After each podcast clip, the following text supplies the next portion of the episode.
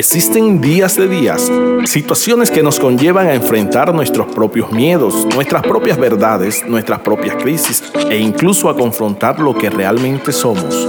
La versión más auténtica y original de cada ser humano de manera individual en la intimidad de nuestros corazones. Hoy por hoy es muy normal hacer coaching para poder entender los vacíos que nuestra alma refleja pero pocas veces se nos enseña la oportunidad de mejorar esa versión de la cual como individuo yo soy el único responsable.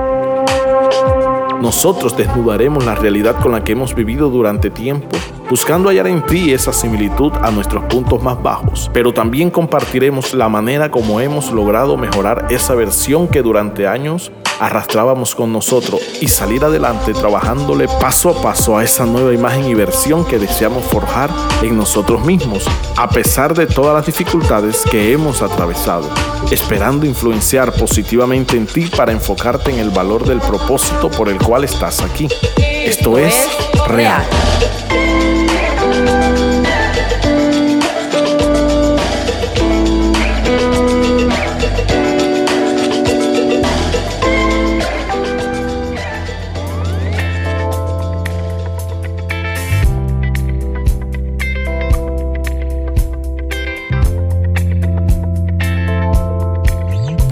Hoy te invito a que reflexiones un poco y puedas echar un vistazo dentro de ti, aunque dice un adagio popular que ningún ojo podrá ver hacia adentro.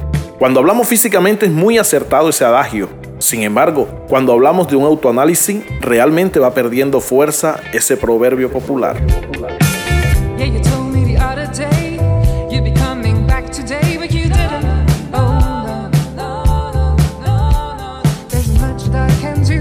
Normalmente nos encontramos decenas, cientos y miles de personas en el transcurrir de los días, en el pasar de los meses, años y en el tiempo.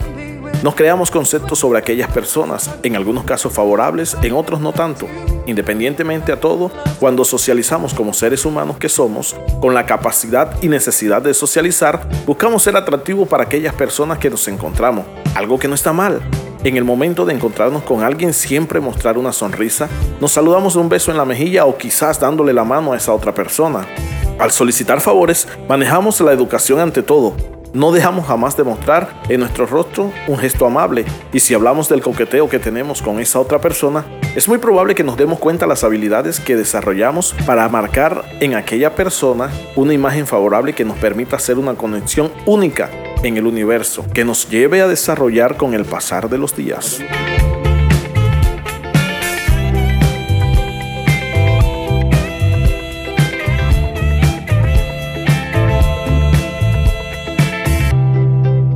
Cuando se trata de hacer un negocio, muy probablemente vamos al mejor restaurante cancelando el mejor precio en el consumo para agradar a aquellos con los que estamos haciendo nuevas contrataciones. En planes de amigos salimos a la disco y olvidamos por un momento el hecho de revisar los números en la factura que emite el dueño del establecimiento. Rompeamos, sonreímos y la damos toda con tal de pasar un excelente momento y tener bonitos recuerdos. Una frase en una película colombiana decía que la vida se teje de bonitos recuerdos. Siempre me agradó esa frase, medité mucho en ella, pensé muchas veces en esto y concluí que no es mentira pero es más profundo del sentido con el que la dijo aquel personaje.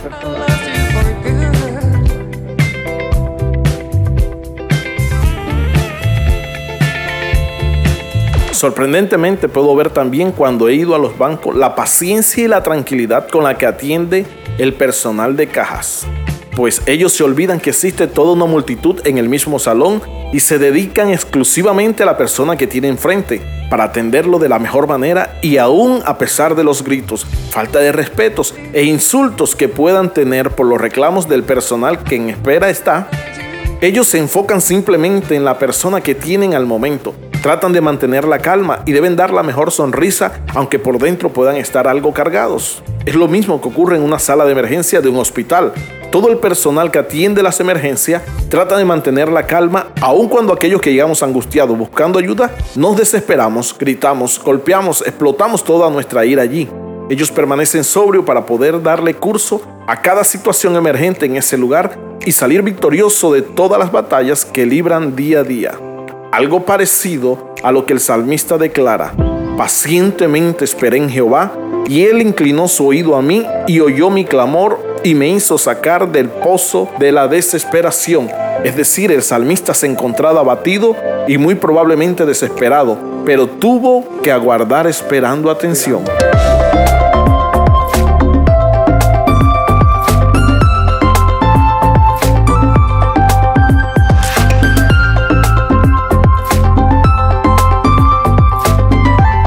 Embargo, esta es una antesala a todo lo que quiero compartirte. Quiero ir más allá de lo que he conversado hasta el momento y poder llevarte a la realidad de la intimidad de tu casa. Cuando cierras la puerta principal y quedas solamente con los tuyos, te hablo de un día agotador en el cual muchas veces no hay espacio sino para poder comer algún bocado. Me salta esta pregunta. ¿Qué imagen se están llevando los tuyos? Tu familia, las personas que cargarán tu ataúd, aquellos que serán los primeros en estar el día en que necesites ayuda, esos mismos por los que estás dándolo todo. ¿Qué imagen tendrá tu hijo o hija sobre el papá o la mamá que le tocó? ¿Será que has sido completamente amable con ellos? ¿Será que has tenido la misma paciencia que has tenido con el personal de fuera de tu casa? ¿Cómo ha sido tu comportamiento con tu esposa o esposo? Con tus padres o personas con quienes compartes el calor de tu hogar?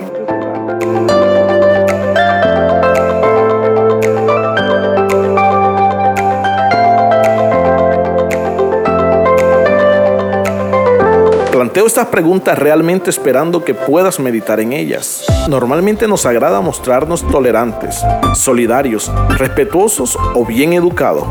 Lanzar frases que motiven a otros en la escuela, en el trabajo, en el parque, en el gimnasio, en el supermercado o por las redes sociales. Enviamos mensajes a nuestros amigos y conocidos en su cumpleaños. Dedicamos canciones, enviamos detalles y como decía al inicio de este, buscamos sacar lo más dulce de nosotros para que las personas de afuera puedan ver cuán amables somos. Pero en este punto te pregunto, ¿qué ocurre cuando llegas a casa? Cuando nuestras energías se van con el agotamiento de todo un día extenuante de trabajo. Después de haber hecho cualquier cantidad de diligencias, de haber enfrentado tantas situaciones que drenan nuestras fuerzas y dejan solo estrés. Cuando llegamos a casa, por fin, hogar, dulce hogar, descargamos en él y las personas que en él habitan nuestra peor versión. Dejamos dentro de nuestro hogar la ira, las contiendas, discusiones y luego decimos, es que no me entienden. O como decía un gran humorista, que no me tienes paciencia. Yo pregunto, ¿será paciencia que deben tenerte? ¿Serás tú el único que tiene urgencia de una atención? ¿Realmente has olvidado agotar toda tu energía fuera de casa no estoy diciendo que debes dejar las responsabilidades que has adquirido. Solo te aconsejo lo necesario de guardar algo de esa buena persona que hay en ti, porque en casa alguien te espera. Muy probablemente fuiste de esas personas que en la infancia pudo palpar de cerca a los padres presentes pero ausentes a causa de sus propias ocupaciones. Quizás tuviste que vivir mucho tiempo con la soledad de tu hogar, en la que en algunos casos no faltaba nada, refiriéndome a comida, vestido y calzado y un par de comodidades más. Pero que aún en el atardecer y entrada la noche, los rostros de papá y mamá no alcanzabas a ver.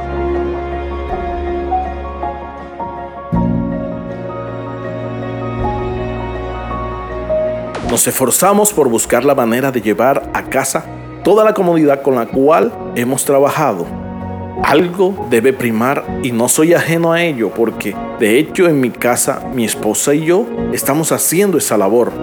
El hecho es que olvidamos la importancia de mostrar nuestra mejor versión en casa y estamos causando daño a aquellos que realmente nos conocen, que notan cuál es nuestra reacción ante la ira. De aquellos que reciben en lugar de un halago una respuesta con mucha ira, ira acumulada por lo fuerte del día fuera de casa aquellas personas que más nos aman, y no dudo por un momento a las que más amamos. Ellos vienen a recibir toda la basura que otros arrojan sobre nosotros en la calle. Pues muchas veces nos mostramos simpáticos, pero todo lo que ocurre lo guardamos en un depósito dentro de nosotros y al terminar el día estará lleno y al llegar a casa arrojaremos todo lo que en ese día nos depositaron y sin darnos cuenta nuestra familia se queda con esa imagen desagradable y esperamos que sean ellos tolerantes en su trato para con nosotros.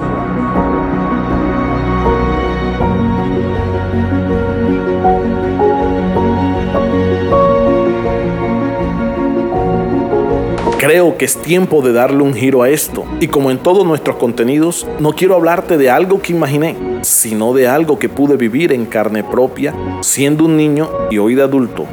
He podido percibir las dos caras de la moneda.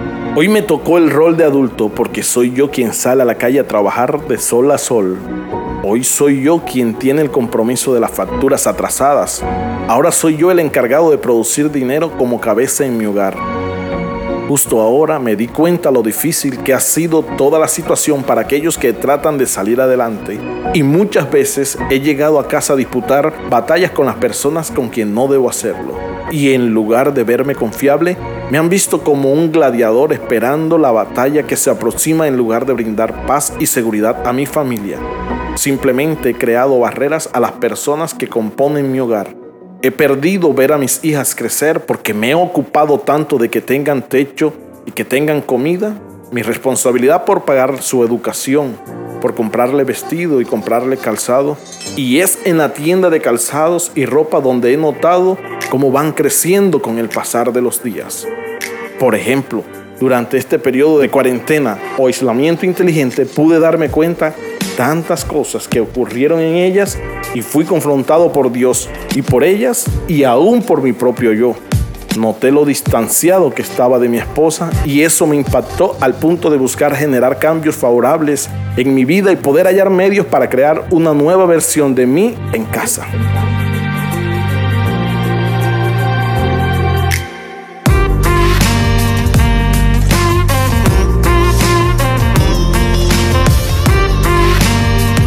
Es importante en este autoanálisis que te estás haciendo, si has llegado conmigo hasta este punto, buscar la manera de equilibrar tus cargas. No puedes dejar de lado el hecho de salir a la calle y ser responsable con todos tus compromisos. Es indispensable trabajar para devengar unos ingresos. Es obligación tuya el poder proveer para tu hogar. Pero no puedes descuidar llegar a casa y ser tan amable como lo fuiste con las personas que te encontraste cuando estabas fuera.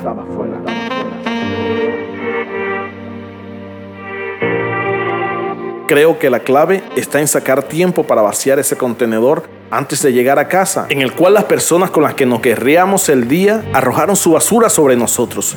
Así, en lugar de depositar esa carga en los nuestros, podríamos entregar lo que realmente esperan de nosotros. Planteo que durante el trayecto que tenemos en el transporte del lugar más lejano donde nos encontremos antes de llegar a casa, podamos decirle a Dios cuán difícil fue nuestro día, diciéndole, este es mi análisis. Aquí está mi balance. Hoy no fue un día fácil, fue un día difícil. Me siento agotado o agotada, cansado o cansada. Sé que en casa alguien me espera. Sé que me encontraré con mi cónyuge, hijos, padres y debo ser amable. Solo te pido a ti que me ayudes, que me des paz, tranquilidad, serenidad, gozo, puesto que todavía mi jornada no acaba.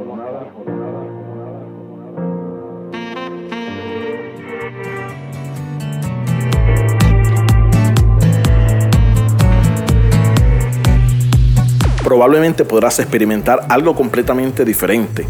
Con esto no estoy diciendo que vas a llegar a la perfección de un día para otro. Estoy diciendo que vas a crear nuevos hábitos. Vas a poder llegar a casa y sonreír. Y si has llegado hasta este punto, estoy seguro que estas palabras quedarán en tu corazón. Y cada vez que toques la manija de la puerta principal de tu hogar, recordarás que tienes que dejar fuera de tu casa los problemas que sorteaste y proyectar tu mejor versión porque algún día los afanes quedarán en el pasado, la gran edificación de tu casa se verá vacía, porque las personas que conformaban el hogar son completamente desconocidos entre sí. Y si tienes hijos, algún día crecerán y ya no estarán, y serás tú el que tengas que esperar y aguardar para pretender darles un abrazo. Pero ellos estarán tan ocupados como tú. Recuerda, esta fue la semilla que tú sembraste. Creo que estás a tiempo para poder empezar a cambiar esa imagen que tu familia tiene de ti, para empezar a arrancar lo plantado. En lugar de que no te guste el comportamiento de aquellos, no es señalando a otros, sino confrontándote. Revisa qué semillas plantado para entender las reacciones de aquellas personas. Espero que puedas darte cuenta el tiempo que te queda y decidas empezar a sembrar nuevos detalles para recoger sonrisas. Dedicar minutos de tu 24 horas tratando de construir un lugar especial en el cual descansar luego de finalizar el día. Eres responsable de la educación de los tuyos. Eres y seguirás siendo la única persona que puede poner las mejores bases en el hogar. Eres tú la persona que más influencia en las tres o cuatro personas que viven contigo. Recuerda, Dios te formó con capacidades. Aprende a manejarte dentro de tu hogar y verás cómo el Creador del cielo respalda esa labor que vas a hacer en los tuyos. Yo por mi lado empecé la labor Espero que tú también lo hagas porque algún día pasaremos a la sepultura y me gustaría que me recuerden primeramente los de mi casa por ser una persona que pudo dar un ejemplo a pesar de la humanidad. Alguien que les inspiró para toda una vida. Aquel que brindó seguridad, quien sacó mil sonrisas y que pueda sentirme en paz por el esfuerzo hecho para hacer bendición para los míos. Esto es real.